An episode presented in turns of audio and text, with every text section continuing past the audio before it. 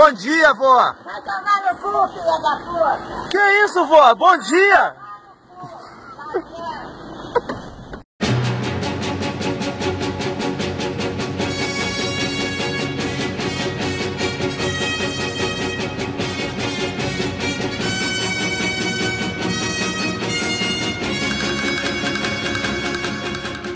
Então, começando mais um Martela Cast.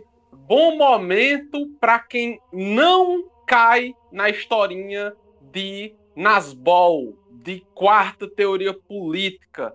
Meu ovo tem comunista, gente que se diz comunista na internet, pró-Rússia, pró-Putin, dizendo que os seguidores de Alexander Dugin são aliados.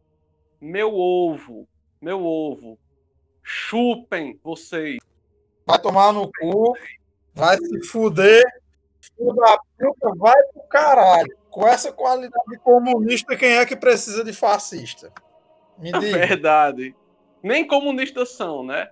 Enfim, vocês, vocês Nasbol e passa pano pra Nasbol e gente que gosta do Vladimir Putin vão tudo se ferrar. E para quem não é parte desse grupo, bom dia, boa tarde ou boa noite. E nós estamos aqui hoje com o Gabriel Carvalho. Ei, Gabriel. Mama aqui, ó. Gubi, gubi. E para conversar sobre o nosso tema de hoje, que é como a, a história da colonização do Brasil, né, é ensinada em Portugal e como os portugueses veem esse processo de colonização do Brasil, nós trouxemos um brasileiro que mora em Portugal já há cinco anos, que é o Lucas Faria, do Comboio Suburbano. E aí, Lucas? E aí, todos os ouvintes, Martela Cast, tamo aí. Então, Lucas, é, nós sabemos muito bem, nós somos brasileiros, né? É, nós sabemos que aqui já existia uma larga cultura, diversos povos indígenas, né, nativos, de um tronco linguístico gigantesco com mais de 300 dialetos e uma estimativa de habitantes que varia entre 1 milhão e 6,8 milhões de habitantes divididos nessas diversas é, é, é, é, nesses diversos galhos linguísticos, com suas culturas, com seus hábitos, entrando em conflitos, né? É, ou seja, uma variedade gigantesca. Já havia história aqui. E em 1500 chegam os portugueses e meio que abalam é, é, o que era conhecido dos povos que aqui já viviam como realidade, né? Por assim dizer. E eles passam por um processo de invasão, um processo de manipulação, tudo isso a gente sabe porque a gente estudou história no Brasil. Mas, Lucas, como um português vê isso estudando história em Portugal? Qual a visão deles sobre esse processo, sobre o Brasil? Olha, Sueli, é, a visão do português médio, vamos dizer assim, é, a respeito dessa questão, ela é bastante complicada porque eles veem a questão da colonização como um ato de bravura, né, de, de, de, de hero, hero, heroísmo, tanto que o, a primeira frase do, do hino português é heróis do mar, ou seja, eles foram numa missão heróica e brava e sem medir as consequências do, do, do, do ato, né, do, da, da, do, de Portugal enquanto nação, e também é, é, enfim, eles entendem que foi uma, uma missão civilizatória, foi uma, uma, troca de uma troca amistosa de, de, de, experiências, de conhecimentos e de mercadorias e não fazem o e não fazem o devido, vamos dizer assim, o, o recorte, não, não, não é o melhor termo, mas a devida é, contextualização do que isso representou para os países que que Portugal colonizou, né? Então mesmo no campo da esquerda, por exemplo, o PCP, que é um partido extremamente limitado, inclusive aí o pessoal, é bom, é bom falar com martela porque a gente sempre pode pistolar e, e, meter o dedo na ferida, tem, tem intelectual aí no, no Brasil mesmo de Partido Comunista que tem um que fala de revolução africana, fala das lutas de, de libertação, dialoga e tem muito respeito pelo PCP, que foi um partido no mínimo, vamos dizer assim, limitado sobre a sua questão, sobre no, no, como pautou a questão da, da, colonização, da guerra colonial. é, enfim, é, então mesmo no campo da esquerda é, é, é, é, muito complicado lidar sobre a questão da formação sócio-histórica de Portugal, que baseou-se enquanto um país colonizador, né? É, qual, qual foi o papel, Lucas, da ditadura salazarista para a construção dessa identidade, né? Porque eu, eu assisti docu alguns documentários, né, sobre... Eu, eu, eu, me interesso muito por história da literatura, e meio que quando a gente estuda história da literatura brasileira, ela... Como a história desse pessoal das letras, ela é contada de uma forma meio que eurocêntrica, digamos assim, conecta muito a literatura brasileira aparece para alguns historiadores da literatura como uma continuação da literatura que era desenvolvida em Portugal, né? O classicismo, tudo isso. E é, é que é a área do Camões, né? E eu vendo um documentário há uns dois anos atrás sobre o Camões, eu vi que houve, durante a ditadura salazarista, uma, uma tentativa de, de, de, reviv, de reavivar a memória dos Lusíadas e inclusive com produções cinematográficas durante o período salazarista, né? Qual é, a, qual é a, o legado do fascismo português, do regime salazarista, para essa concepção de, de, de mundo que os portugueses têm, né? especificamente sobre os países que eles invadiram, colonizaram? É, essa questão da língua, né? Portugal ele tem duas, dois dias da nação, vamos dizer assim, dois feriados, né? O, um é o, é o na verdade, tem três. Tem o 5 da República, 5 de outubro, que é o dia da, da República, né? Da proclamação da República. Inclusive, é uma, é uma história que é pouco rememorada, mas a, a, a, a República Portuguesa ela começa sobre o, um, o assassinato por conta de elementos da classe trabalhadora, nomeadamente anarquistas, que assassinaram não só o rei, como o, o príncipe herdeiro, né? Mas pouco se fala nisso, né? É, parece que foi um pouco de radicalismo a mais do que aquilo que, que a história portuguesa está é, tá acostumada quando se trata dentro dos limites do próprio Portugal em si, né? Tirando as colônias.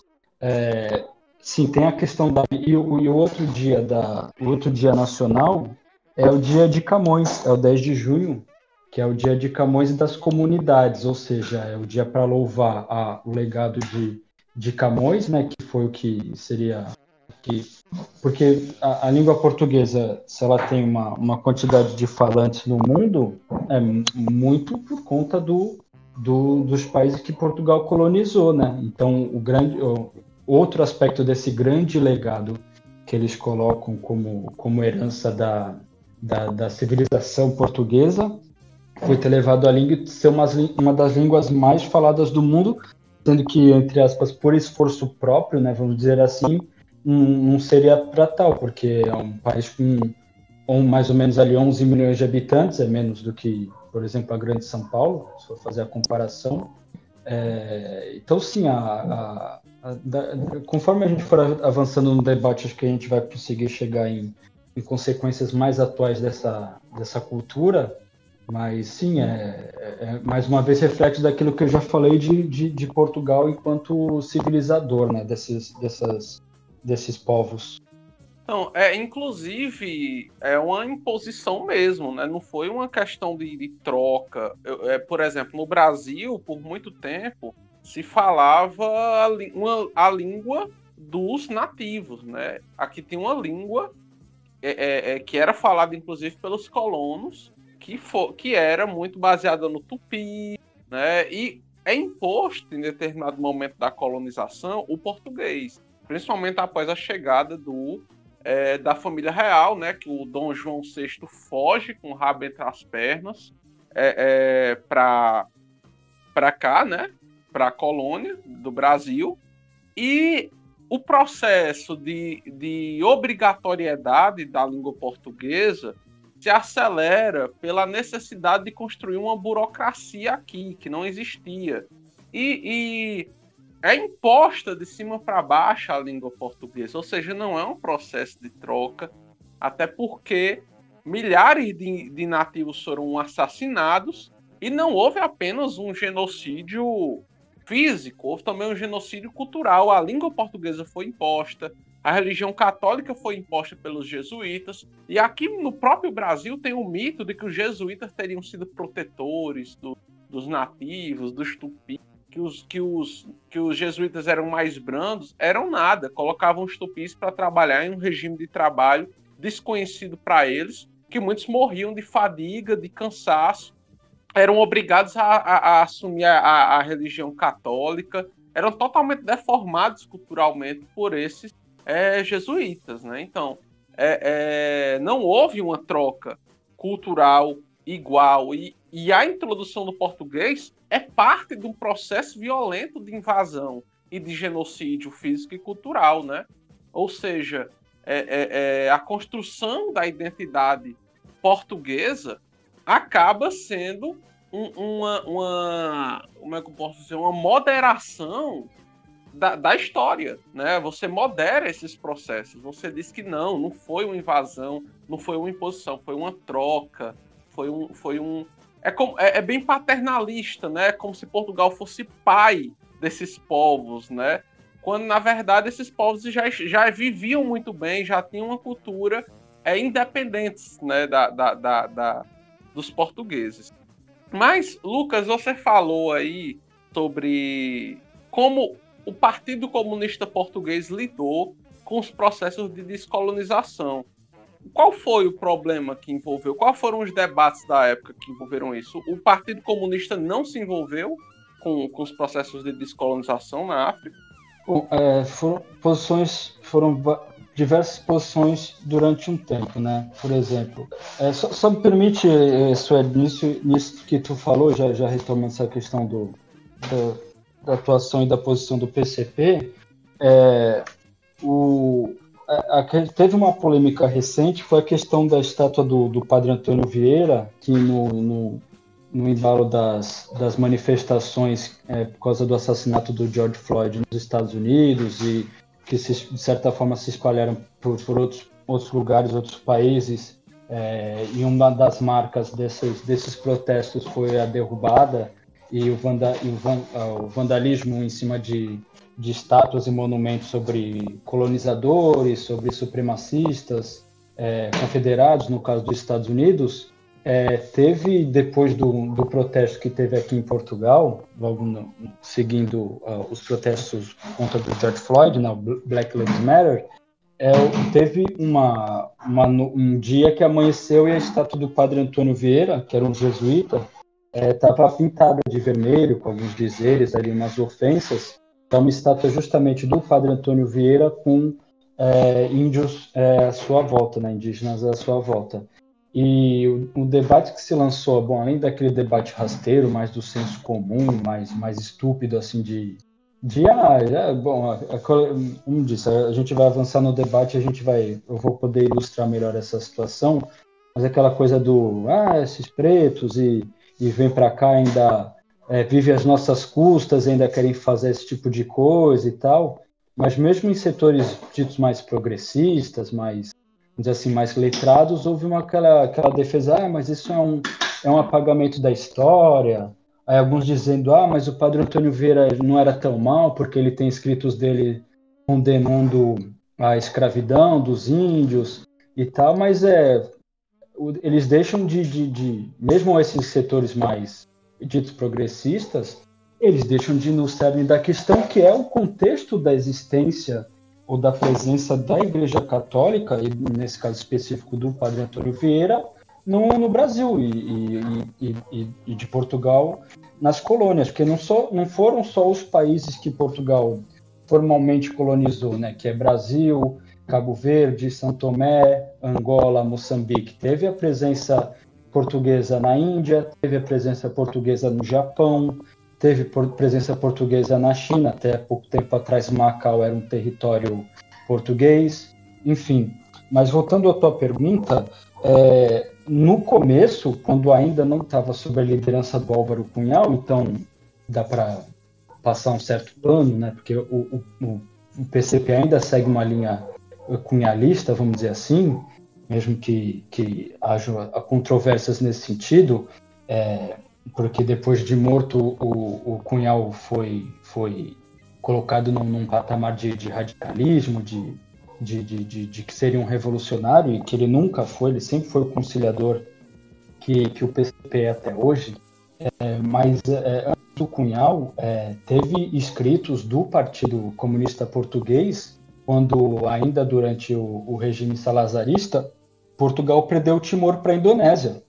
E a posição do, do, do PCP foi isso: perdemos Timor, tipo, reclamando, pô, como é que deixa perder o, o, o nosso território ultramarino e tal. E mas, aí já durante a, o período do, do Cunhal, a, a, ruptura do Francisco Martins Rodrigues, que é o ator do, do Polêmico e foi recentemente lançado no Brasil e está sendo, de certa forma, debatido aí no Brasil o, o livro Antidimitrov, o momento da, da ruptura livro dele com... foda! É, eu vou deixar para tu falar o que tu quiser sobre isso. Não, do Chico Martins tem um texto que eu gosto muito, que é a Revolução Cultural e o Fim do Maoísmo. Eu, eu li esse texto, eu até, eu até postei no meu Face, que é, que é. Eles batem em todo mundo e faz uma análise histórica desapaixonada. Isso, isso é muito. Isso, é assim, é uma coisa muito importante quando você é marxista. Você tem que colocar uma coisa na sua cabeça quando você vai fazer um texto de história, você é antes um historiador marxista do que um militante comunista. Então, você tem que ser, é, você tem que perceber as coisas na sua dimensão correta. Você não pode estar é, é, tá passando pano, você não pode estar tá, é, é, é, glorificando, heroicizando. E ele e é nesse texto que eu citei agora, que eu, que eu acho muito bom, ele explica por que é que a Revolução Cultural aconteceu, ele explica as críticas que o Mao tinha à, à, à, União Soviética, por exemplo, né, e como a União Soviética respondia, como é que esses dois regimes lidavam com dissidência, as disputas que existiam dentro do Partido Comunista Chinês. Ou seja, eu considero que é melhor do que quase qualquer coisa que foi produzida sobre a Revolução Cultural é, é, é, que eu tenha lido. Assim, eu, eu, eu, gosto bastante desse texto. Eu não li o Anti-Dimitrov né, é, é, ainda para poder avaliar, mas eu gostei bastante desse texto sobre a Revolução Cultural e o fim do maoísmo. Achei um texto primoroso do ponto de vista histórico. É, a, a, divergência que fez o, o, Francisco Martins Rodrigues romper com o PCP, e ele era membro do Comitê Central, era sobre a questão da, da guerra colonial. Por quê? Porque a posição do Partido Comunista Português era que, vamos dizer, tinha, tinha duas opções. Havia, havia a, é, o, o, alistamento obrigatório, então o jovem é, é, chegava a certa idade, ele era obrigado a, a se alistar nas Forças Armadas e fatalmente era enviado para o esforço de guerra português, que era monumental, custava muitas vidas, tinha um custo material, é, enfim, Portugal é um país pequeno, não tem condições de manter uma guerra, ainda mais em várias frentes frente de, de, de Cabo Verde da Guiné, na frente de, de, Angola, na frente de Moçambique, durante muito tempo. Portugal sozinho não, não teria condições de fazer isso. E aí tinha duas opções. Então tinha o, o, o alistamento obrigatório, é, e o, ou era o que? Ou boicote, ou a pessoa na clandestinidade e, e, não, e não, não se alistar, que enfim, é, é, um risco, é, é, complicado, você não consegue um emprego, não, enfim, é inviável.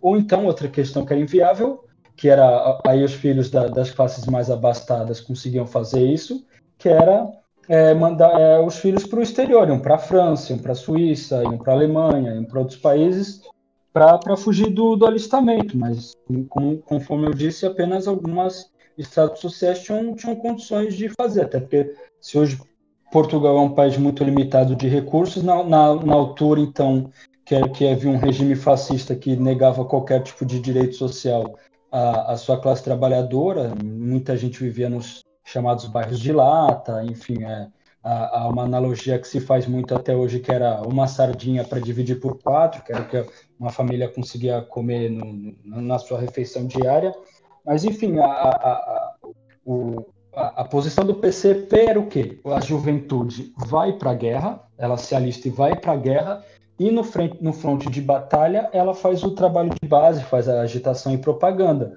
O que, no meio do monte de tiro e tortura a população local, e, e, e enfim, numa situação de guerra, é uma coisa também muito para ser generoso, difícil, né? Para não dizer impossível de realizar. Então, por mais que o PCP, uma das últimas coisas que eu vou fazer na minha vida é passar pano para o PCP, mas é, não era uma, uma situação fácil, mas é, tranquila, mas o, o que o, o, Francisco Martins Rodrigues cobrava, e tem, tem textos muito interessantes sobre isso, é, luta armada e agora não agora eu vou esquecer do, qual é o nome do texto, mas enfim, ele fala que o, a, a, o PCP não fazia ações armadas contra instalações militares, não faziam boicotes, é, é, é, não, não terrorismo, mas luta armada em geral contra, contra todo o aparato militar, aparato de guerra de Portugal. Portu, é, durante toda a ditadura salazarista, que durou mais de 40 anos, é, só houve uma ação armada por parte do PCP, tem, inclusive, é, bom, vou falar o nome, não tenho rabo preso com ninguém. O PCP vai fazer um, um tá fazendo um curso sobre antifascismo e está chamando um sujeito que era do PCB e veio morar para cá, para Portugal, e é do PCP, para ele falar sobre resistência durante a ditadura salazarista. Mas, mas, mas que resistência? O PCP, de fato, ele se manteve é, organizado, isso não dá para questionar. O Portugal se, é, o PCP se manteve organizado durante o período salazarista, com todas as dificuldades na clandestinidade e tudo mais. Só que a única ação armada, e eu não estou fazendo qualquer tipo de glorificação, idealização da, da luta armada nesse sentido, é que só teve uma, uma ação armada, ela foi totalmente frustrada e com medo e, e preocupada com, com, o radicalismo que aquilo representava, é, eles já botaram a viola dentro do saco e não fizeram mais nada, ficaram ali organizados clandestinamente, mas não, não, não fizeram nada, estavam a, a, linha deles era totalmente de aliança, esperando que a burguesia nacional, num, num sentido democrático, e aí dá para transportar bem para o pro, para o processo brasileiro, que haveria uma, uma, uma, uma burguesia é, para é, democrática para se aliar para que fazer, fizesse cair o, o regime salazarista. É, Mais uma vez a crença na conciliação de classe e no nacionalismo burguês, né?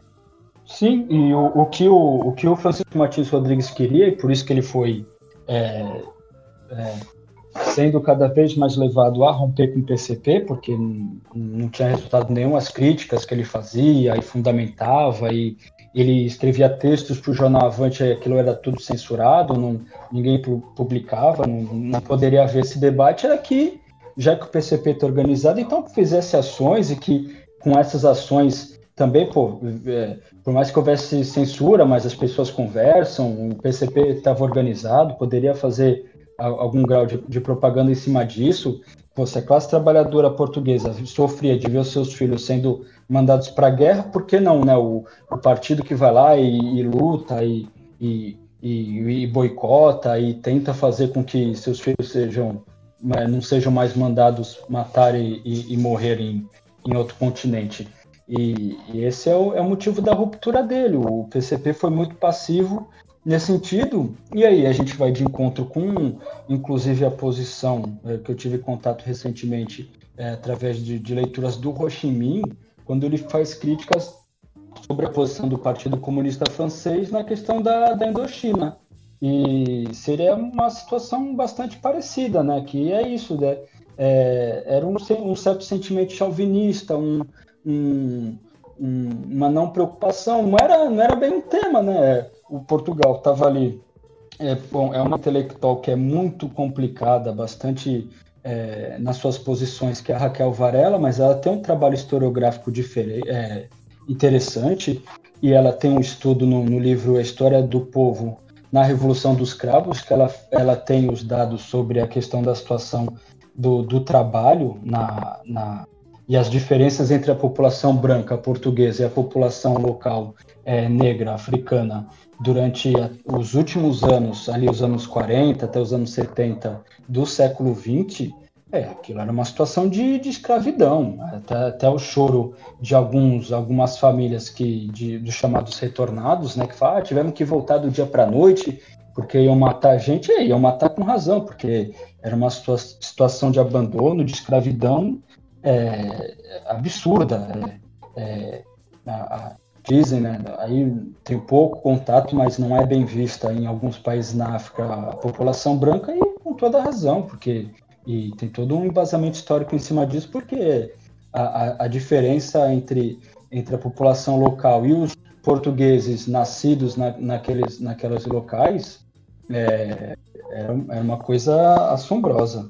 Mas até isso é complicado, né, Lucas? Porque assim, aqui no Brasil, após a independência, né, a independência formal, foi extremamente conciliada, o Dom Pedro I sentou com o papai em Portugal, em Londres, aliás, e para negociar a, a, independência do Brasil, né, que Dom Pedro I é, pediu, disse para o pai, Dom João VI, que se ele reconhecesse a independência do Brasil, o Brasil pagaria uma indenização por sua independência de 2 milhões de libras esterlinas e de, desde que o Dom João VI reconhecesse que o Dom Pedro I poderia, caso quisesse, renunciar do trono, portu, do trono brasileiro e ir para o trono português. Ou seja, uma independência, mesmo uma independência completamente conciliada, você teve esse processo. Você teve portugueses é, é, camponeses portugueses, trabalhadores portugueses no Brasil sendo perseguidos, sendo mortos, sendo vítimas de, de ataques, né?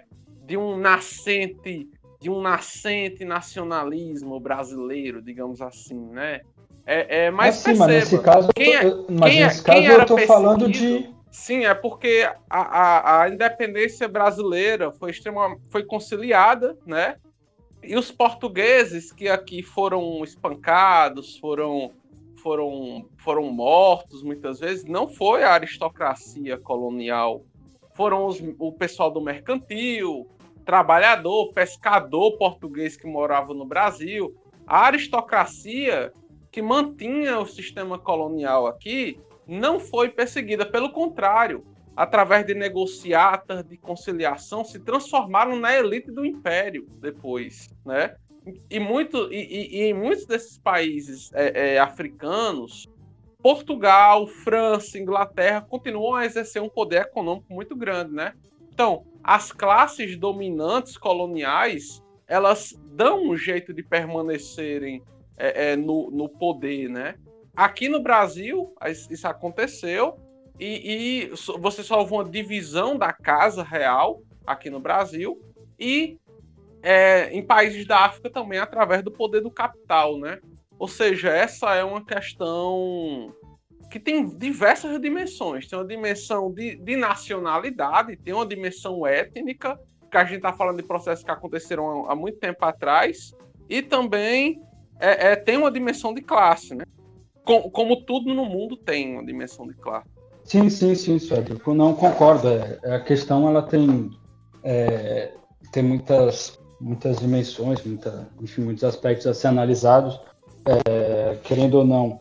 E aí não cabe aqui, num processo materialista histórico, tentar fazer conjectura sobre se a questão da, das lutas de libertação nacional foram, foram o melhor caminho, porque num primeiro momento eles triunfaram, depois degeneraram. Enfim, é, não dá para ficar fazendo né, é, adivinhação. Enfim, houveram limites, mas ao mesmo tempo. É, é, assim, só, só, complementar aqui, é, é, é, tentar fazer o esforço de não, não, não fazer adivinhação, ou, ou ah, e se tivesse sido de outra forma. É, enfim, da, na, dentro da história as coisas são o que são, faz o que é possível, com entre acertos e erros. Enfim, não, não, tem, tem que tentar ser mais frio e, menos maniqueísta na, na, na, na questão, mas óbvio, é, deve-se sempre fazer a crítica, né? Quando necessário, quando preciso. Então, é, que eu ia falar. Nesse caso da questão de revoluções de libertação nacional e tudo mais, eu já tenho uma opinião. E eu acho que, pelo menos em partes, a Suede pode concordar comigo, né? de que você teve nesses processos revolucionários, pelo menos em alguns deles, que também vale lembrar que esses processos de libertação nacional na África, eles não eram todos homogêneos na sua linha é, estratégica, né? Inclusive nem todos nem, nem todos foram processos revolucionários socialistas, vale dizer, né? ou, ou pelo menos não, não majoritariamente, você vai ter, por exemplo, é, raízes so, socialista aqui falando num sentido de ser é, é, conduzido numa perspectiva marxista ou pelo menos no que era considerado o marxismo naquela época, pelo qual particularmente eu tenho uma série de críticas, né? Mas, enfim, tirado isso do caminho, né? Parte dos problemas que você teve ali naquelas, naquelas, naquelas experiências ali de tentativa de transição socialista, né? Elas tiveram um, tiveram problemas justamente por, por essa questão do, do nacionalismo, né? De você ter tido uma cooptação do processo para uma linha nacionalista que seguiu por uma linha de é, uma linha etapista de que você precisa primeiro fazer uma etapa nacional e tudo mais, e que isso implicava no fortalecimento de uma burguesia com interesse nacional e pipipi, para fazer a tal, a tal etapa democrática, essa quimera né, que alguns é, setores do, do comunismo que foi o né? caminho sem volta dos chineses, né? Isso aí é o caminho sem volta dos chineses, né? Vamos construir uma burguesia nacional, desenvolver Justamente. as forças de produção mas nunca voltaram, né? Já faz tipo quase 50 anos e os é. caras nunca voltaram para o, o processo chinês está num eterno na volta a gente compra, né? É... Bem, e o que é que acontece? Mas para além disso, você também tinha um é, processo de influência, né, do, do campo dos campos comunistas hegemônicos que você tinha no século XX, que você vai é, ter uma cisão, né, a partir ali da, da metade do século XX para frente, com o cisma sino soviético e também com as linhas não alinhadas, como, por exemplo, você tinha outras linhas além da linha maoísta e da linha que eu vou chamar aqui de linha stalinista, né, já que quem estava comandando o processo é, revolucionário soviético na época era o, o Stalin, né, mas enfim. Aquela linha, aquela linha soviética ali dos anos 50 para frente, que você vai ter a defesa de uma linha e aí foi bom o Lucas ter citado o Anti-Dimitrov, porque o Dimitrov ele foi um dos articuladores dessa, dessa linha, né? Dessas linhas frentistas, linhas de colaboração de classe, linha de é, não agressão, né? Que foi principalmente fortalecida após o fim da Segunda Guerra Mundial, para tentar evitar agressões à União Soviética né? E isso acaba afetando também esses processos na África, que você vai ter processos que estão sob uh, influência da União Soviética, outros sob influência da China. E aí, é, a partir do momento em que esses processos eles vão se é, acirrando, inclusive criando várias facções e organizações que estão disputando. Uma, uma das coisas mais idiotas da história do socialismo mundial. Cara, isso é absurdo, simplesmente absurdo. Você tem a revolução no Vietnã e aquela loucura no Camboja, né, que é bem polêmico do Pol Pot. Mas enfim, você tem os vietnamitas, você tem os vietnamitas apoiados pela União Soviética e os, e os cambojanos apoiados pelo Vietnã, pelo, pela China. E entra em guerra as duas, as duas linhas. O Vietnã entra para atrapalhar a revolução cambojana. Cara, isso, isso é, é, é o sonho molhado do Ronald Reagan, cara. Não, e também teve a questão é, das facções dentro da Revolução Angolana, né? Que você vai ter, inclusive, uma guerra civil onde é, a União Soviética vai apoiar uma organização, a China vai apoiar outra. Chega na Guerra Civil, a China apoia outra organização, vira do avesso. Aí tem aquela guerra civil fodida em Angola, entre o pessoal da UNITA, do MPLA, enfim. toda aquela bagaceira que a Angola passou décadas numa guerra civil fodida por conta disso. E não tem como você negar que não teve um papel nessa bagunça. Para sair, para sair uma democracia liberal, né? Para sair Justamente. uma democracia liberal. E, e, uma, e uma burocracia corrupta e uma desigualdade absurda, né? Justamente, porque o que, é que acontece quando você defende uma tese etapista? Você dá dois passos para trás e nunca vem o passo para frente. Esses dois passos vira três, vira quatro, vira cinco.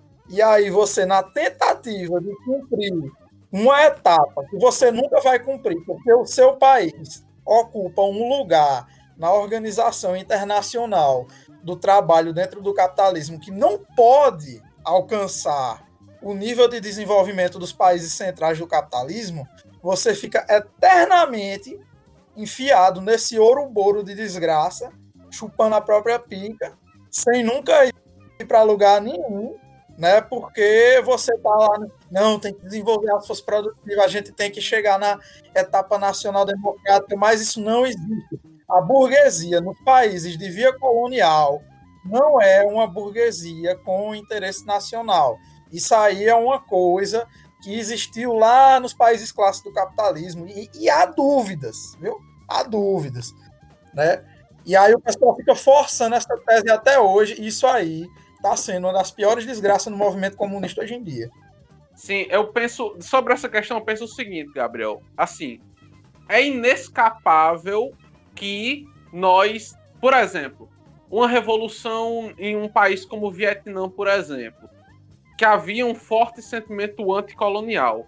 Não havia como o Partido Comunista avançar se não abraçasse a causa da independência, que é uma que está estritamente ligada à colonização, né? Que à nacionalidade. Assim também como o Partido Comunista Chinês não teria como avançar se não abraçasse a questão da luta contra os japoneses, da libertação nacional. Só que qual é o problema? E aí é que eu vou concordar com você. É você acreditar e tentar abraçar todas a- as, as, as camadas que dizem defender isso daí e você não tentar desconstruir isso. Você, o- eu, vou, é- é- eu vou citar o exemplo do próprio Lenin, né? O Lenin faz a NEP, mas a NEP ela tem um objetivo muito específico, a nova política econômica, é reformar a Rússia. Reformou a Rússia, o que foi que aconteceu? Botaram os Kulak para correr, socializaram os meios de produção depois que havia sido tudo desenvolvido. Aí vem a China hoje, vem a China hoje e diz: não, olha só, a gente se inspira na NEP de Lenin. Se inspira aonde? Porque vocês estão desde os anos 70 com esse papo e, e os meios de as forças produtivas na China estão mais desenvolvidas do que nos Estados Unidos, se brincar. E cadê vocês socializarem? Cadê vocês acabarem com os monopólios, com os bilionários, com as fortunas, com a desigualdade? Ou seja, é um uso ideológico dessa retórica. Ou seja, você tem a prática real de dar dois passos, de dar um passo atrás para dar dois para frente, e você tem isso sendo usado apenas retoricamente, né? Então, o, o- Lenin de fato fez isso. A ideia do Lenin era que a revolução não parasse na Rússia, mas como a Rússia era o, o, o ponto que eles haviam conquistado, na guerra você precisa manter o ponto que você conquistou para avançar. Você não pode avançar na guerra sem ter garantido o controle da, da, da determinada área essencial. E a Rússia, com certeza, é uma área bastante essencial para a revolução, por ter riqueza em, em ferro, em, em petróleo, em gás, e você não podia perder, né? Você precisava garantir o desenvolvimento russo.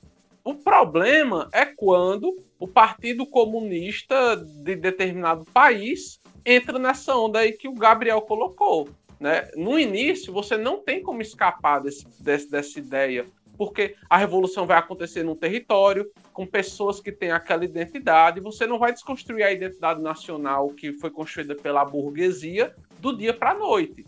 Então você precisa dela por um período, assim como você também precisa do Estado por um período. O problema é quando a retórica socialista é sacrificada, como o Gabriel mesmo já colocou, em nome da defesa do Estado.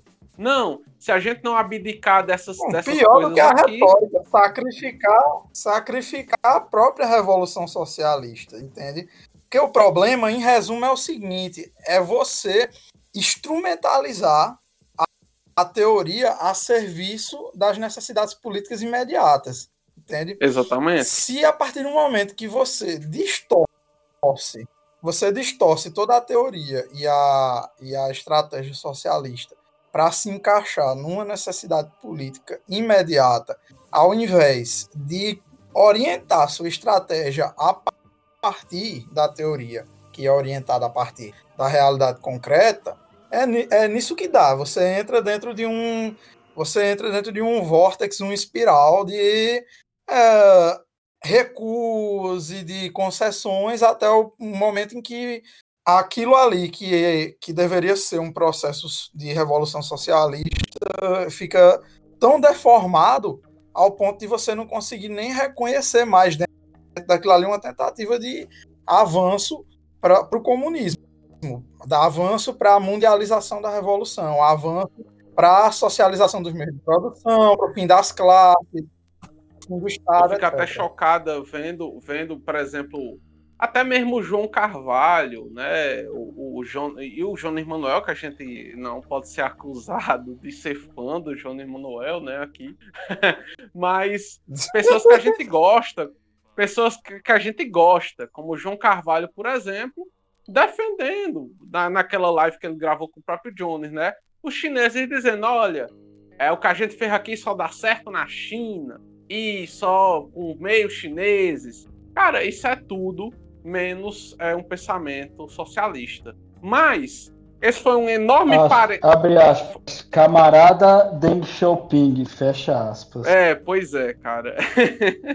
E eu não duvido, eu não duvido que pelo menos no início dessas reformas o Deng Xiaoping tivesse em mente uma NEP, né? Só que ele claramente revisionou, né? Ele claramente, ele, é, é óbvio que do, do- logo, no, logo no começo desse processo ele se torna um títere da, da, da, da burguesia mundial, né? Ali, claro, a China é um país bastante soberano, mas ele era da área da direita do Partido Comunista Chinês. Mas, enfim, voltando depois desse enorme parêntese, né, para Portugal, mas tem a ver, porque a gente está falando aqui de libertação da, da- de Portugal em relação às libertações nacionais, né? Voltando aqui para Portugal, é, é, qual é, é, você já teve contato, é, é, Lucas, com livros de história escolares portugueses para ver ó, como é que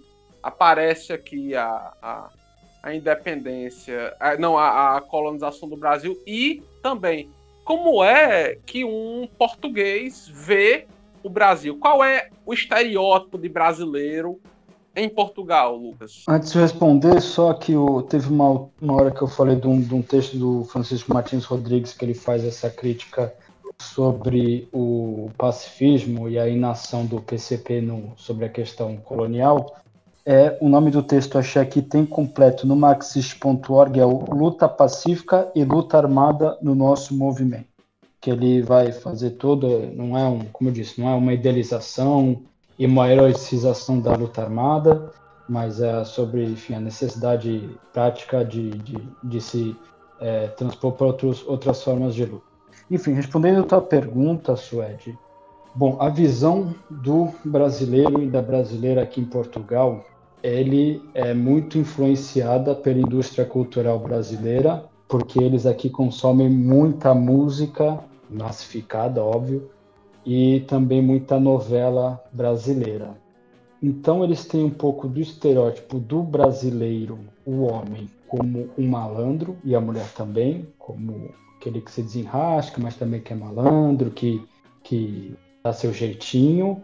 E, sobretudo, da mulher brasileira, que aí a gente pode cair no debate sobre as opressões, que é um debate muito espinhoso, que a mulher brasileira aqui é a prostituta, né? Além do fato de muitas mulheres, pelas, pelas Caralho, condições bicho. sociohistóricas do Brasil, né, que é uma coisa que eu acho que eu preciso falar e talvez tenha que especificar mais para frente, muitas mulheres brasileiras, por necessidade ou às vezes iludidas por, por propostas de trabalho, vêm para cá, é, vêm para cá trabalhar e acabam indo para a prostituição.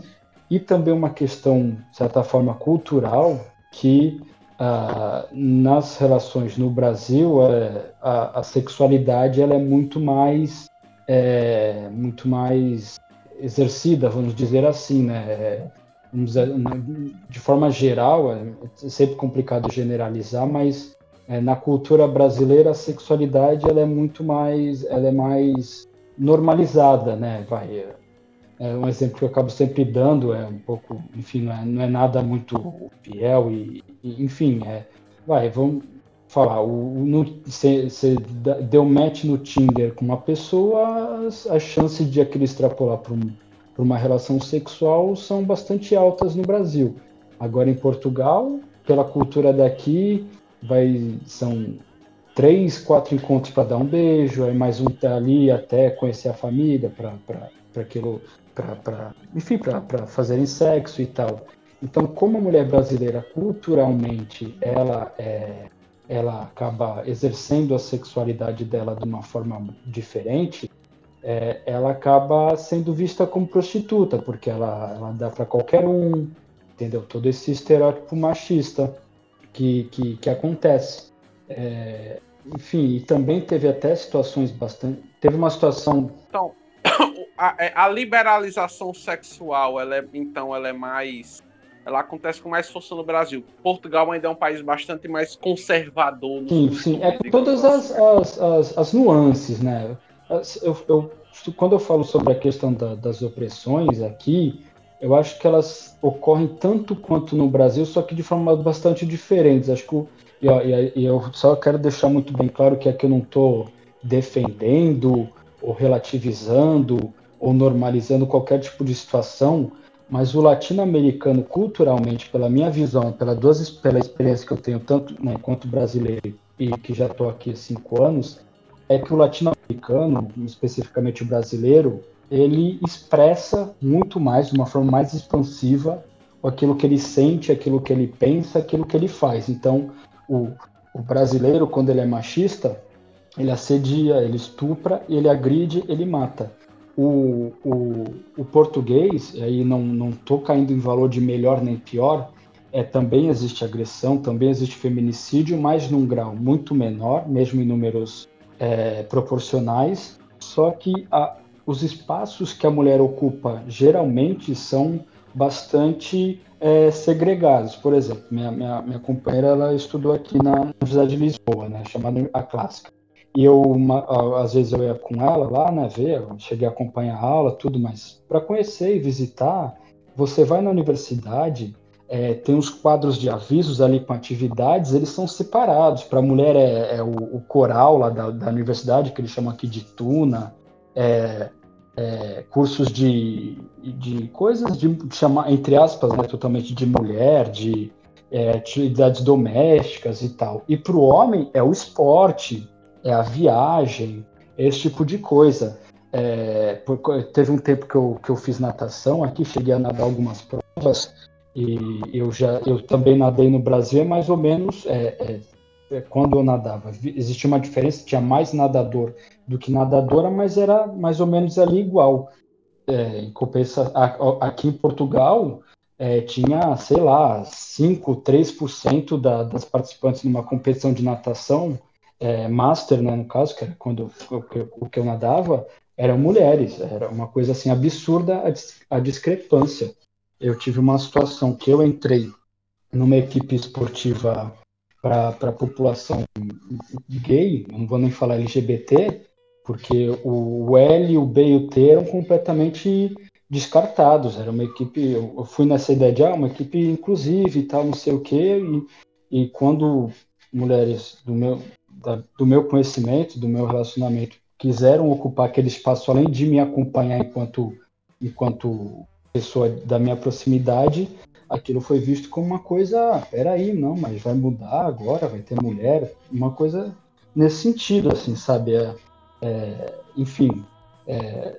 então, respondendo finalmente a tua pergunta, a, a, as relações sociais entre, entre Brasil e Portugal ocorre esse tipo de, de, de choque, né, de diferença. É, ou, ou, seja, o fato da liberalização da, do, do, Brasil ser um país muito mais livre, né, para expressão é, de erotismo, né, tipo, é, tá mais na nossa, tá mais na nosso, no, nas nossas manifestações culturais, assim como também a rapidez que no Brasil as mulheres conquistaram espaços e muitas vezes devido a uma tradição de mãe solteira que a gente tem no Brasil, porque aqui é, boa parte das famílias são de mães que criam seus filhos sozinhos. Então, diversos espaços são. É, é, é no Brasil, nós temos, um, uma, apesar do machismo, um histórico de mulheres líderes de família e dos anos 80 para cá, uma aceleração gigantesca de mulheres ocupando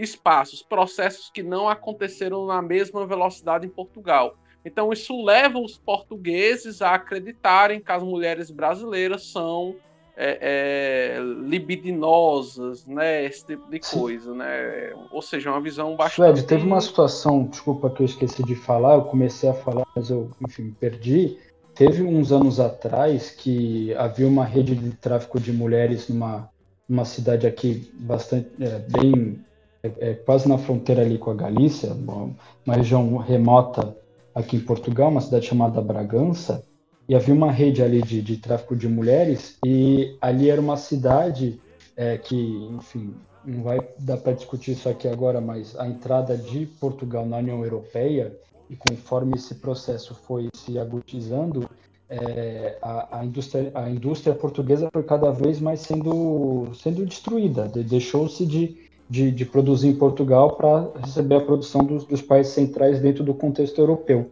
Então, aquela cidade entrou numa, numa situação de pauperização muito grande, muito aguda. Então, os homens que trabalhavam nas fábricas perdiam, perderam emprego, só que eles passavam, em vez de estar trabalhando, eles passavam os dias em bordéis, em, em casas de prostituição, onde as prostitutas eram brasileiras. E aí as mulheres dessa cidade, das cidades, mulheres portuguesas, as, as esposas desses homens, elas fizeram uma associação de combate às mulheres brasileiras de Bragança, porque para elas a culpa é, da, da, da, situação delas, de, de o marido estar tá o dia inteiro fora bebendo e gastando dinheiro da família, estar tá desocupado, desempregado, tudo, era das mulheres brasileiras que estavam lá se prostituindo, e não do, do contexto a culpa não era da desigualdade social no Brasil, Exatamente. nem, né? Então é isso, chegou a ponto de ter. É, era um movimento específico contra as mulheres brasileiras. Caralho, bicho. E mais uma vez o nacionalismo diluindo questões, vulgarizando questões, né? O nacionalismo burguês, ele é. Mais uma vez o nacionalismo sendo ideologia reacionária. Ora, ora, quem diria? Exatamente. Então, é, mas agora partindo para as conclusões, né? Que a gente, por incrível que pareça, já completamos uma hora mas essas, essa conclusão, só ela já vai já vai dar um mais pano para manga. A minha pergunta é: qual a relação entre, primeiro, quais as principais forças que se dizem comunistas em Portugal hoje? Qual a relação delas com a história da colonização que Portugal exerceu a outros países? Qual, a relação, qual é o apoio que essas organizações dão à União Europeia e quais as perspectivas para a luta socialista em Portugal hoje? Bom, primeiro eu vou falar de um, de um caso específico que foi que ultimamente em Portugal está a, a, a agotização da, da, da, das relações sociais e, e o, o, lugar que Portugal ocupa é, dentro da União Europeia é, a, a, Portugal ainda não sarou as feridas da, da, da libertação da, das suas colônias africanas. Então, recentemente estão acontecendo muitas questões de violência. Eu vou aqui me permitir é, relacionar algumas delas, para ficar até como exemplo. E perguntaram para o secretário-geral do Partido Comunista Português, senhor é, Jerônimo, é, agora me fugiu o sobrenome dele, ele falou que é, seria um exagero dizer que existe racismo em Portugal. Ele não, não chega. É, existem alguns casos de racismo, mas dizer que existe racismo sistemático em Portugal é um, é um exagero. Agora você me permitir aqui dar algumas situações aqui que eu tomei nota. É, o Alcindo Monteiro, em 1995, um cabo-verdiano, ele foi assassinado por um grupo de neonazistas, pelo fato de ser negro. E esses mesmos neonazistas, um deles, o líder desse grupo, é, ele foi preso, mas depois que ele foi libertado, ele foi é, deu entrevistas em vários programas, tipo aqueles programas da manhã, meio parecido com o programa da, da Sônia Abrão, aquelas coisas assim. Ó. Hoje vamos conversar com fulano que é um líder nazista que, que, que tem, enfim, é um nazista e vamos ver, vamos ouvir o que ele tem a dizer. É, em 2006, a Gisberta, Gisberta Salsi Júnior, uma transexual brasileira, ela foi estuprada durante vários dias e assassinada por um grupo de jovens no Porto, em 2006. Em 2020, a Cláudia Simões, é, ela esqueceu, ela não estava com ela com o passe, o cartão de transporte da filha, e ela foi tentar passar pelo motorista no, do ônibus. Esse motorista do ônibus parou a, o ônibus, chamou um policial e o, o policial é, jogou ela no chão, agarrou ela, imobilizou ela. E, enfim, tem a foto da, da Cláudia Simões com a cara toda estourada, do, do, que ela foi agredida. É, também, se não me engano, foi em 2017, um grupo de oito jovens, eu não vou lembrar agora o número, mas alguns jovens é, tiveram ali alguma situação e, e foram levados para a delegacia, para a esquadra, como se diz aqui, de polícia no bairro da Cova da Moura, que é um bairro é, de população majoritariamente negra. Lá eles foram é, agredidos e torturados. Quando chamaram a liderança comunitária do bairro Cova da Moura é, é, para solucionar a questão, para avisar que aqueles jovens estavam sendo agredidos e torturados. Os líderes comunitários foram agredidos e torturados junto daqueles jovens e todos os policiais que foram que foram que foram acusados de, de ter feito essa tortura e esse assassinato, é, desculpa, essa tortura e essas agressões, eles foram liberados porque eles eram é, tiveram penas alternativas, né? Apenas dois deles que, que tiveram que, que cumprir ali algum tempo, é, por, porque tinham já é, já tinham situações passadas. Também é, uns meses atrás, no final do ano passado, um estudante cabo-verdiano que peço desculpa, não me recordo o nome agora, foi assassinado saindo de uma casa noturna é, e a polícia se nega a dizer que houve é, envolvimento, é, motivação racista para esse crime, para esse assassinato. E o, o caso mais recente, que foi semana passada, foi o Bruno Candé, que ele era um ator negro, na verdade é ex-ator, ele teve um acidente de, de bicicleta que, que deixou ele incapaz de trabalhar, e ele teve, parece que teve alguma discussão com, com algum vizinho ali no bairro de, de Moscavide, em Lisboa, é, sobre é, latido de cachorro, alguma coisa do tipo, lugar que o cachorro fazia xixi, qualquer situação banal dele, dessa. E esse vizinho é, encontrou o Bruno Candé na rua, falou para ele: volta para tua terra preto de merda. Eu deu quatro tiros no peito do Bruno Candé, assassinando o Bruno Candé. Quando esse sujeito que matou o, o Bruno Candé, que era um, um porto, ele era, ele falou, o, o homem que o assassinou falou: volta para tua terra preto de merda é, o, o, Bruno Candelli era português, só que ele era negro. Só que o fato dele ser negro, é, aos olhos do, do, do, do, senso comum, já, já retira o lugar dele de português. É, então, é, e, e, esse homem foi, foi mobilizado, é, descobriram que essa arma era, era ilegal, que estava em posse desse assassino, e na, na, quando foi ouvido pelo juiz, o assassino do Bruno Candé falou que não se arrepende do que fez e que em Angola, quando ele esteve lá na guerra, ele matou muitos pretos como ele. Para além dessas situações que eu referi, que eu referi tem as violações co cotidianas, né? Esse, esse, esse volta para tua terra é muito comum de se, de se ouvir, de se falar na sociedade portuguesa. Como eu disse, a questão da imagem da brasileira enquanto prostituta e a questão da população negra em Portugal, ela está relegada ao, a, aos espaços de trabalho, vamos dizer assim, é, dizer de forma geral, o, o, o, negro em Portugal ele é, ele é invisível por quê? Porque ele é o que vai trabalhar, é, são as senhoras que vão para trabalhar de madrugada para limpar os escritórios da, onde os portugueses brancos trabalham. E quando eles chegam lá, eles veem o escritório todo, todo limpo, todo, todo, enfim, condições para ele trabalhar, porque é, mulheres negras, na sua primeira jornada de trabalho, estavam ali limpando, mas não o português médio não, não vê essas pessoas, né? E também porque eles ocupam guetos, verdadeiros guetos, nas periferias das grandes cidades. Então eles não, não habitam os mesmos espaços, nos mesmos horários que o português médio.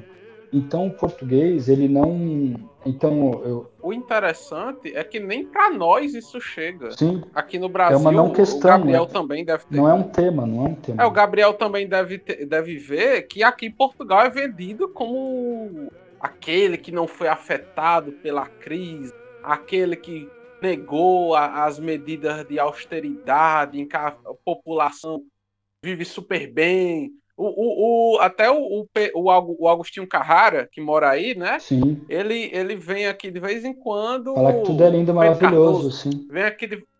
É, exatamente. Sim, sim. Ah, o prefácio do livro do José Sócrates, que é um, foi um primeiro-ministro do, do PS, do Partido Socialista, com todas as aspas nesse socialista, ele é tão socialista quanto o PT é um partido dos trabalhadores hoje, é, o prefácio do livro dele, é, quem fez foi o Lula. É, eles estão sempre trocando correspondência, se falam através da imprensa, enfim, a, a esquerda brasileira, a certa esquerda brasileira, a esquerda majoritária, adora fazer loas à, à política é, vigente em, em, Portugal, a tal da geringonça, que que no papel foi desfeita, mas ainda existe. É, enfim, não, não, vou, não vou conseguir agora é, me explanar muito sobre a, a, conjuntura da política institucional portuguesa e como a, a esquerda brasileira é, dialoga com isso, mas é, vale lembrar que é, isso tudo está tá acontecendo e existe já aqui um, um, um está crescendo, já tem um mandato, nas eleições do ano passado conseguiu um mandato e tá, tem cada vez mais espaço midiático, um, vamos dizer assim, um, um português, que é um seu chamado André Ventura, que tem um partido chamado Chega, que ele tem um discurso totalmente é, totalmente alinhado com, com, com ideias fascistas, com ele fala que Portugal tem que ser para os portugueses, né? E aí a gente já sabe muito bem o que isso quer dizer nas interlinhas. É, ele faz uma série de ataques às populações que vivem de, de, subsídios, e aí quando se fala disso, se fala da população negra e também da população cigana. É, isso casa muito com o senso comum do, do, do português que não, enxerga isso. Como disse, o, o, o, o, se o secretário-geral do Partido Comunista Português consegue ir para a televisão e falar que não existe racismo em Portugal, com todas as letras, e falar que são apenas alguns casos isolados, assim como são casos isolados o fato de dentro da polícia já haver uma organização e essa organização é associada com, com, com, de todas as formas a esse partido chega e essa, essa liderança do André Ventura, é, e que as forças policiais em Portugal, além desses casos de violência, é, eles também são, são, são têm uma forte penetração de grupos neonazistas, e aí quando se fala de neonazismo aqui na Europa se fala assim, não, acho que quando no Brasil você fala que o, o Bolsonaro, o bolsonarismo é fascista, é, cabe debate. não, não vou fazer esse debate aqui, mas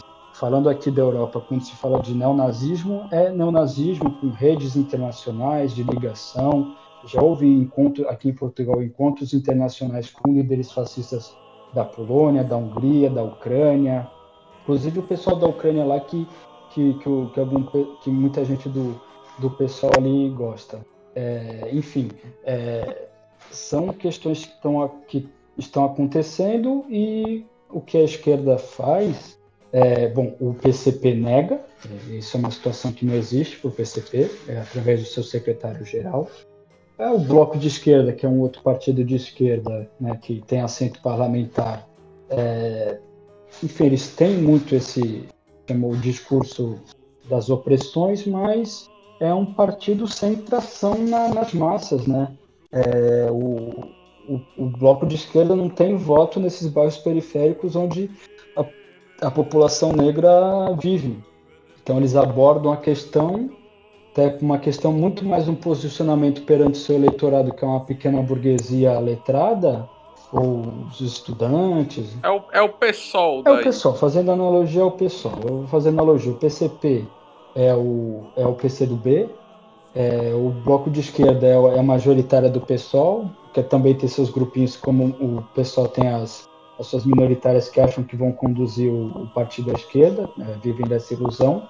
E o PS é o PT, que é um partido que está sempre relacionado, está é, sempre, enfim, ocupando mandatos, é, direção do, do Estado, da gestão do Estado burguês em Portugal, mas quando lhe interessa, ele acena para a direita, quando interessa, ele acena para a esquerda, assim que ele vive. E, enfim, o máximo que você vai encontrar é, na política portuguesa, no campo da esquerda, referente a essa questão, são, quando muito, meras palavras que não, tem. É, mesmo o bloco de esquerda, como eu disse, tem essa questão do, do discurso do, das opressões, fala muito disso quando fala sobre a questão da polícia não fala sobre a existência da força policial em si, mas fala que é apenas um, um desvio de conduta desvio de conduta de um ou outro membro das forças policiais, mas também não assume que existe infiltração de grupos neonazistas e grupos fascistizantes dentro da, da polícia, que é, é uma prática recorrente, que a polícia nos é, é, vídeo, quando, é, vídeos e, e, e flagrantes de, de, violência policial nos bairros periféricos contra a população negra, eu vou dizer que são semanais. É, mas tem. É, quando a esquerda fala, como eu disse, faz apenas. Ah, pô, é, aquela coisa, ah, para, ó, para com isso, hein? Para, porque senão eu vou fazer aqui uma nota de repúdio, vou, vou fazer um discurso aqui na, no parlamento e olha lá, olha lá vocês, hein? Ai, ai, ai, não, não faça isso de novo, né? E é, ontem teve aqui em Portugal uma é, em várias cidades do país houve manifestações é, por conta da morte do, do Bruno Candé é, e é, por, por, conta de sob responsabilidade já de, de coletivos, organizações da, da população negra. É, há, há, um mandato de uma de uma há, há alguns partidos, inclusive de direita, têm tem pessoas negras com, com mandato, mas é, é, uma, é muito minoritário no, no, cenário político português. E, enfim, é, já começa a, ser, a haver movimentações. Até, até porque inclusão, inclusão étnica não tem lado, né? Sim, inclusão sim. étnica é uma pauta meio que transversal, sim. né? Esquerda e direita são visões sobre é, é, coisas muito amplas, digamos assim, né? para que deve servir o Estado, se o Estado deve existir ou não, é, é, a riqueza socialmente produzida deve servir para quê? Agora, agora você tem é, é, é esque, é, posições racistas dentro da esquerda, você tem posições homofóbicas dentro da esquerda, você tem machismo dentro da esquerda também, embora a esquerda seja menos propensa devido ao seu discurso de equidade, né? É, é, mais você tem e até muito recentemente, boa parte dos partidos comunistas tinham um discurso extremamente LGBTfóbico, né? Negavam é, a existência de pessoas transgênero, diziam que isso ia contra o materialismo histórico, né? uma vulgarização extrema. Então, é perfeitamente possível que, dentro de um discurso liberal de direita, de defesa da meritocracia, de tudo isso, você tenha é, é, é, é uma tentativa de incluir nos meios do capitalismo, na, na, na no, no, paradigma do liberalismo, minorias, né? Porque aí você vai estar teoricamente reforçando o próprio discurso da direita de que através da meritocracia qualquer pessoa pode chegar lá. Sim, tem nessa questão da, da política institucional, na última eleição, além da, da, da, eleição do André Ventura, que é esse, esse neofascista aí, que, que também tem muito lugar na mídia, porque ele também faz tudo para escandalizar, para chamar atenção, e aí muita gente ouve e fala, ah, até que esse, esse, esse cara tem razão. Tem também foi eleita por um partido que é de um, de um, de um homem, de um sujeito que rompeu com o bloco de esquerda pela direita, vamos dizer assim, é, que ele fez um partido que chama Livre, que foi eleita na, na, na, nas últimas eleições a Joacine Catar Moreira, que ela, se eu não me engano, ela é de Cabo Verde ou da Guiné, agora não, não, me falha a memória de onde que ela é. E ela, eu, bom, eu, eu acabo tendo que sempre fazer analogia, e aí eu acabo, também vou, vou, fazer uma crítica, eu, fazendo a minha analogia é que ela é uma Jamila Ribeiro com mandar. Então, assim, é, ela teve uma. É, logo que ela, que ela. Imagina o tamanho da desgraça. É complicado, mas ó, para vocês verem o grau do, do o, o, o, atraso no debate aqui, ela falou, logo que ela assumiu o mandato dela, e ela até rompeu com o partido dela, agora ela, ela tem um mandato é, em nome dela, não é, ela não está associada a nenhum partido, até porque ela não tem nenhum outro partido para ir, porque a, a, posição dela, por mais que seja complicada, mas está, entre aspas, ali muito avançada em comparação com, com o que se vê na, na política institucional portuguesa, é que ela falou que Portugal devia a, aos, aos países colonizados, que é, Portugal deve, é, de, deveria pagar uma, uma, uma indenização aos países que, que, Portugal colonizou. O que essa mulher ela foi escrachada, foi, foi aí já a mesma estratégia que a gente viu no Brasil. Páginas de memes, é, fe, é, perfis fakes nas redes sociais, é, um debate por conta dos, dos, dos, ditos especialistas nos órgãos de imprensa, nos, nos comentaristas dos, dos, jornais e das televisões, assim, coisas escabrosas, no sentido de que Portugal não deve nada a ninguém, que aí falam que, que todos os países é, já tiveram condições e, e falam isso do Brasil também, eu acho que está bastante equivocado, por mais que nossa independência tenha sido bastante anterior ao, aos países da África, é, mas eles falam que não, Portugal não deve nada. É, enfim, é, esse discurso é um senso comum bastante é, é cruel, né? Porque eu, eu, tento fazer sempre uma comparação. Você vê o Brasil, né? Por exemplo, é que é um país que é, é um país que, que é rico de, de em, em, minérios, né? É um país que tem, uma, tem uma capacidade não que a, a produção não, né? uma capacidade agrícola para satisfazer as suas necessidades e sobrar. É um país que tem um potencial por si só, né? É, vamos deixar de lado uh, o, o, local que ocupa dentro da, da Organização é, Internacional do Trabalho para ser uma potência, para ser um, enfim, um, um país rico. E, e, enfim, a gente sabe muito bem a situação que o Brasil vive por uma questão de dependência que vem desde é, da, sobre de, do início na sua formação colonial. É, imagina países que, que, que foram tiveram através de muita luta, muita morte, muito sangue, muito sofrimento, a independência a, em 1974, ou seja, num, num sentido histórico ontem. E, e, e, Portugal, eu disse logo, logo no início, Portugal é um país que não tem grandes riquezas minerais, não tem uma capacidade produtiva muito grande. Que tinha de industrialização foi sucateado com a, a, a inclusão de Portugal no, na União Europeia. E, e, em Portugal, Portugal é um país pobre, as pessoas são pobres, mas não tem o grau de, de, de desigualdade que existe no Brasil, né? Tem até aquela aquela situação que tá bem já foi bastante é, discutida, está até um pouco famosa, que, que esses novos ricos que vêm morar para Portugal que exigem que os prédios sejam feitos com, com o famoso famigerado quartinho de empregada, porque é uma coisa que aqui não existe, é, não é cultural de Portugal essa, esse grau de desigualdade e essa formação social que, que ainda existe no Brasil e que os portugueses, mesmo camaradas mesmo de verdade, é, têm dificuldade de enxergar. Fruto, fruto da escravidão. Exatamente. Isso aí, fruto eu, da escravidão aumentada que os portugueses inseriram. Sim, eu, eu fui conversar com camaradas sobre essa questão da formação social do Brasil e de Portugal.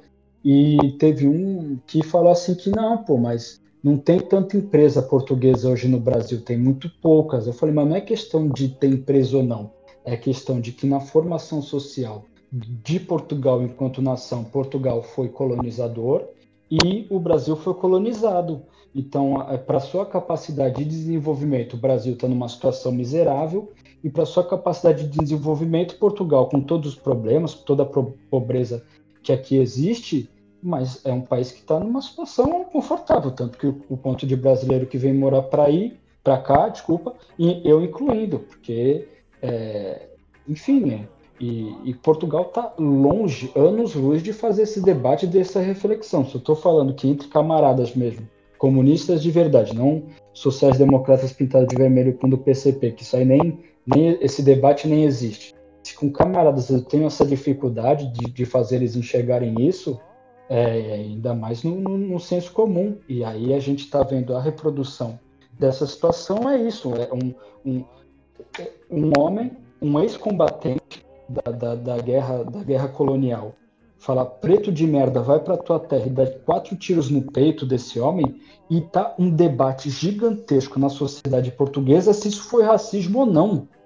As pessoas estão dizendo que foi, ah, foi isso aí foi um homem estúpido que fez uma coisa é, idiota, mas que vocês estão entendendo que eu não consigo nem explicar direito o que mais precisa, que é o reflexo, que é um homem que é o ex-combatente, que passou pela por toda a situação e, e o grau de, de, de, violência psicológica de uma guerra, os efeitos psicológicos de, da necessidade de Portugal manter suas colônias, o tanto de, de, de homens inválidos e com problemas psicológicos e, e físicos que ainda existe aqui em Portugal.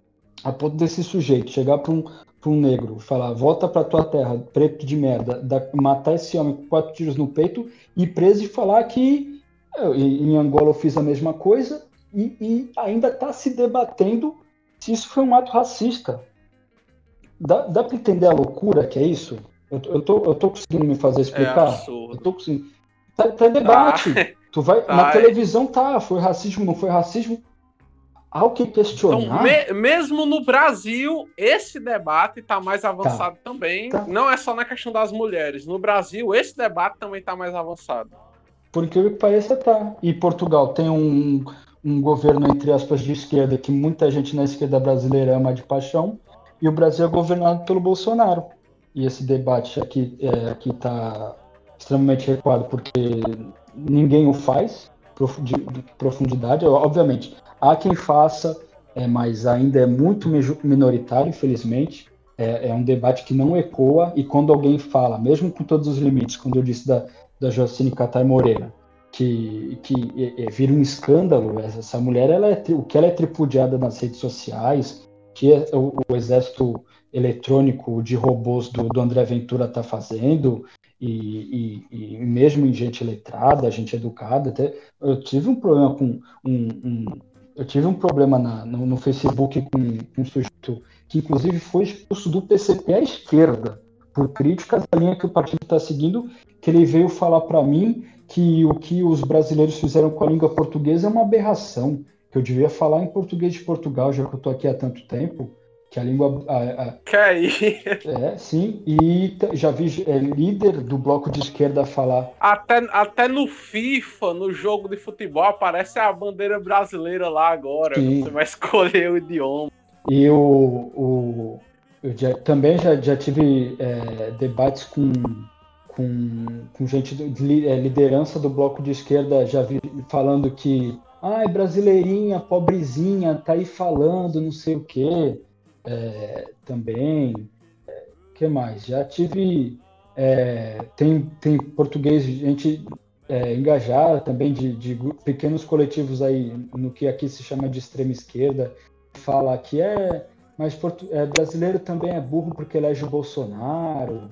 É, já tem, tem, tem português também de esquerda que organiza coletivos antifascistas que fala que brasileiro que, que vota no Bolsonaro e mora em Portugal tem que voltar para o Brasil, que é, é, o mesmo discurso, né? Só que com, uma, com um fundamento de esquerda, né? Falar, não, não te quero aqui por tal motivo, porque o brasileiro, que por consequência do. Não estou falando do brasileiro playboy que vem aqui fazer negócios e comprar propriedade, não sei o que. Estou falando do brasileiro que, por, por necessidade, por, porque é pobre, porque é miserável, porque tem dificuldade de construir a vida no Brasil, vem para cá, fala, mas, mas, tu vem para cá, mas não vem ser bolsonarista. Se vai ser bolsonarista, volta para tua terra, tu não tem legitimidade para estar tá aqui.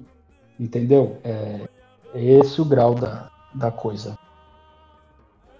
Qual, qual é, assim, a, a, a, quais são os movimentos comunistas, assim, que existem de fato em Portugal, assim, que, que são, que defendem uma via revolucionária? Olha, Suede, eu vou ser bem sincero, assim, olha, eu, eu vou falar que não tem.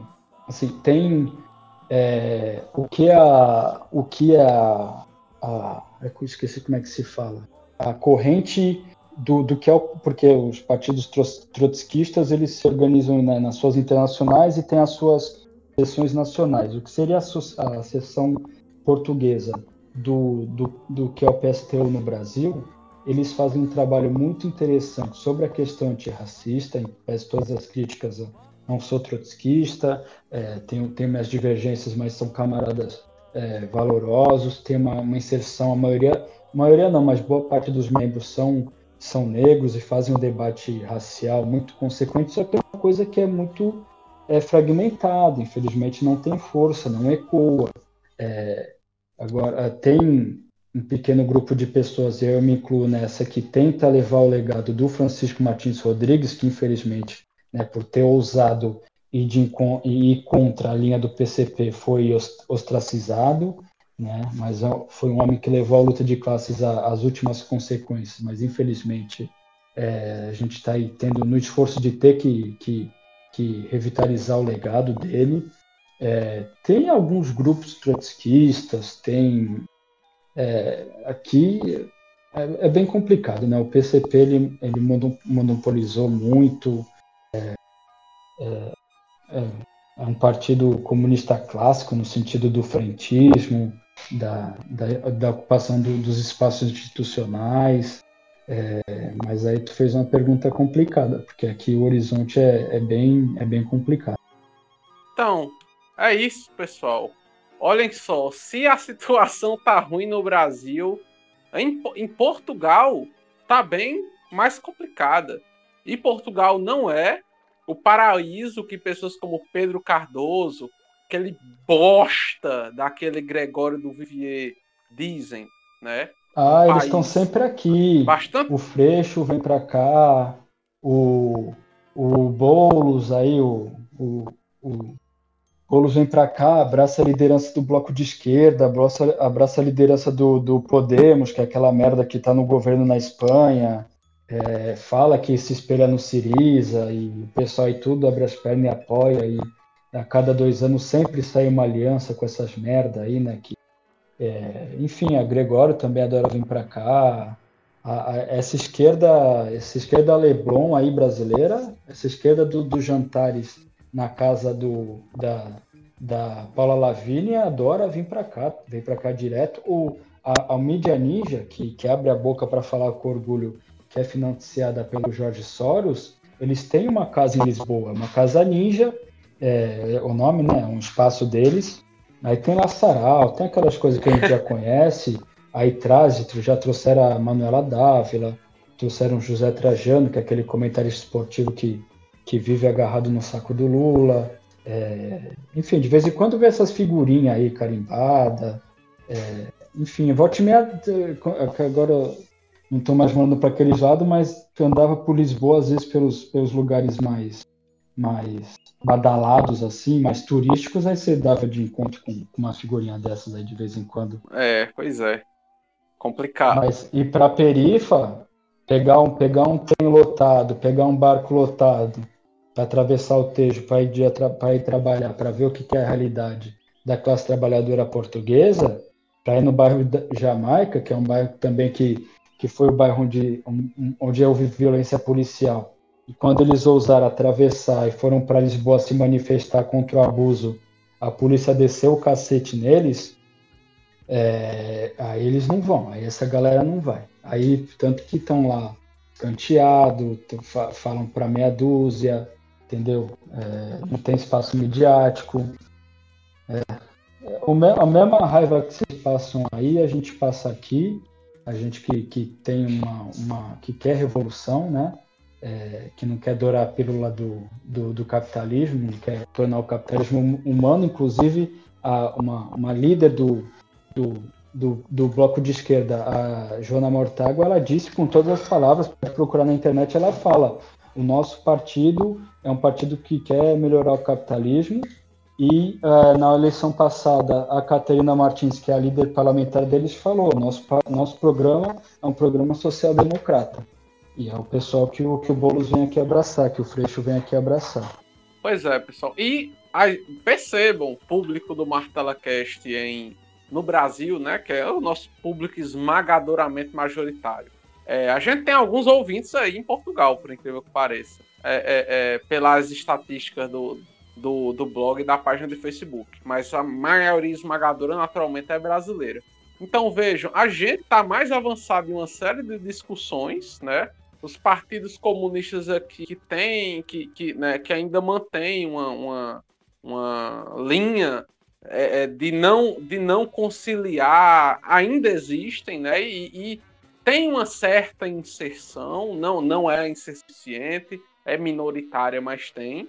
Ou seja, vamos criar esperança, né? Porque nós estamos mal, mas nós pelo menos ainda não somos Portugal. E claro, se nós chegarmos a sermos vitoriosos no Brasil, construindo uma nova sociedade, nós não vamos cair no conto do nacionalismo e vamos apoiar também a causa na Europa e em Portugal e no mundo todo, porque o objetivo do socialismo é se internacionalizar. Eu é. espero que a gente não caia. Então, considerações finais, Gabriel Carvalho. Consideração final é que se você acredita em nacionalismo revolucionário, você é burro ou você é desonesto, por consequência, um oportunista, né? Que nacionalismo no Brasil, a sua expressão é simplesmente de um chauvinismo que combinado a isso ainda tem uma espécie de o que o pessoal da teoria marxista da dependência chamaria de subimperialismo, colocando em outras palavras, lugar de um país que está servindo de auxiliar do imperialismo na nossa região aqui, né? E claro, a gente já fez um episódio sobre os limites do, do anti-imperialismo, citando especificamente o caso da Venezuela e da Líbia, né? Então, para além até inclusive desse papel reacionário que o nacionalismo tem aqui, como linha ideológica da defesa de um chauvinismo brasileiro, do Brasil como potência regional, né? que teria esse papel de, de, dominância, de influência política na nossa região, que inclusive, né, vamos lembrar aí que foi o projeto né, do Lula, como a gente já falou no nosso último crossover com o pessoal do, do comboio suburbano, nosso primeiro, quer dizer, né? É, então, vamos parar com essa merda. E eu tenho que enfatizar é, esse conselho porque parece que está cada vez mais forte no meio comunista ultimamente essa baboseira de, de, nacionalismo, né? A única questão nacional que existe é a questão de como desenvolver, né, uh, as forças produtivas de um país em meio aos ataques imperialistas mas sem nunca perder o horizonte da internacionalização da revolução, porque sem isso não existe transição ao socialismo, muito menos uh, comunismo. Sem, sem uma visão internacionalista, o comunismo não pode existir. Então, vamos parar com essa merda aí que isso dentro do meio comunista só deu em chauvinismo e uh, analogias de imperialismo por parte das potências socialistas históricas que hoje, para provar o nosso ponto, né, onde estão, né? por onde andam, o que fazem. Pois é, né? logicamente foram estratégias equivocadíssimas e espero que a gente não caia dentro dessas, desses buracos de rato de novo. E é isso aí, até o próximo episódio. Então, Lucas, quer fazer teu jabá do comboio? Sim, sim, fazer meu jabá. Então, eu faço parte do Comboio Suburbano, que é um podcast é, daqui de Portugal. É, eu, é, faço com outros camaradas portugueses, mas já tivemos já tivemos Suede, já tivemos Gabriel como convidados, convidada. É, a gente está sempre é, nesse diálogo porque a questão da luta dos trabalhadores é internacional, a gente precisa lutar no Brasil e sempre, eu tento sempre o máximo possível apoiar as lutas da classe trabalhadora no Brasil. Gostaria também de contar, e já estou contando aqui com essa oportunidade que o comboio nos deu, é, de estar tá aqui dialogando sobre a realidade portuguesa, que não é esse paraíso que certa esquerda é, coloca como horizonte, né? Se, se o paraíso deles é você ser explorado, mas ter ali poder fazer comprar uma coisa, mas é, ver a população negra sendo assassinada, espancada, que inclusive fazendo o gancho com o que o Gabriel falou, acontecia e muito quando o PT estava no poder e as pessoas esqueceram disso, porque essa canalha novamente quis se vestir de esquerda e tem muita gente aí que, que cai nessa, que está nesse, nesse frentismo aí que só deu desgraça na história da luta da classe trabalhadora, mas sempre reaparece. É, então, a necessidade de um projeto, de um programa revolucionário, e a gente aqui está nesse esforço de reorganizar esse campo em Portugal, é, a necessidade de romper com essas alternativas fáceis de mandatos, de, de projetos reformistas, de, de, de, de gente que está aí para durar a pílula da nossa miséria, seja no Brasil, seja em Portugal, seja em África, seja em qualquer lugar do mundo, e a nossa luta internacional e vamos seguir adiante. Então, obrigado aos camaradas do é, Martela Cast. É, sou ouvinte assíduo aí, estou nesse número dos ouvintes aqui em Portugal. E agradecer mais uma vez o espaço e dizer que em qualquer lugar do mundo vamos seguir na luta, denunciando a burguesia e denunciando também os oportunistas. Maravilha. Então, foi isso. Esse foi o episódio de hoje bom momento para quem não apoia, não se alia e não passa pano para a quarta teoria política e nem para o Vladimir Putin. E valeu!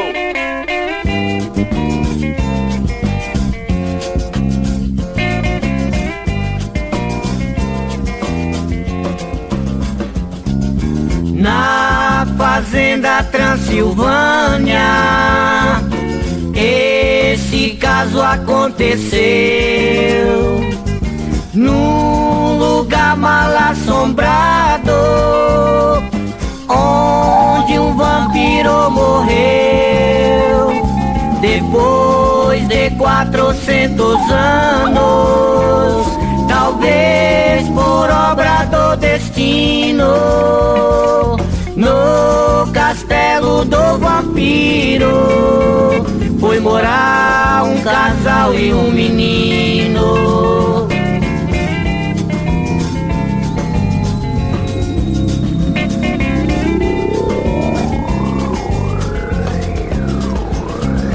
Toda noite o vampiro vinha matar a criação,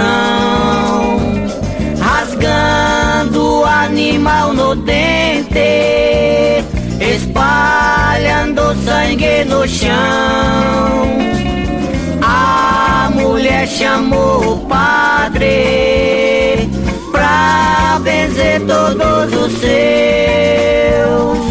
Padre veio e rezou, mas o homem blasfemou, pois não tinha fé em Deus.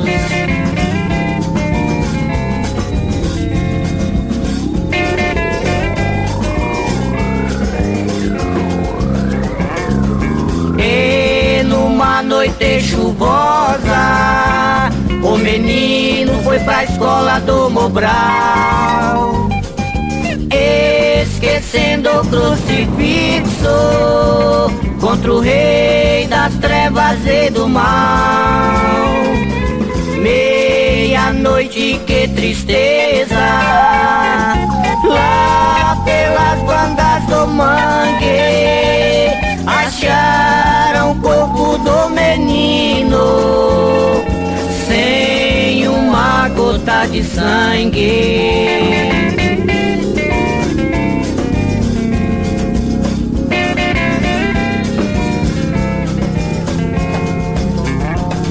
Meia-noite no dia de São Jorge, em que o mundo vira maldição.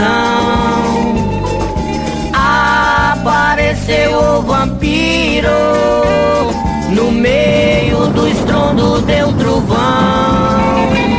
Matou o marido descrente, mas a mulher se defendeu foi com a cruz pra cima do vampiro que virou morcego e desapareceu.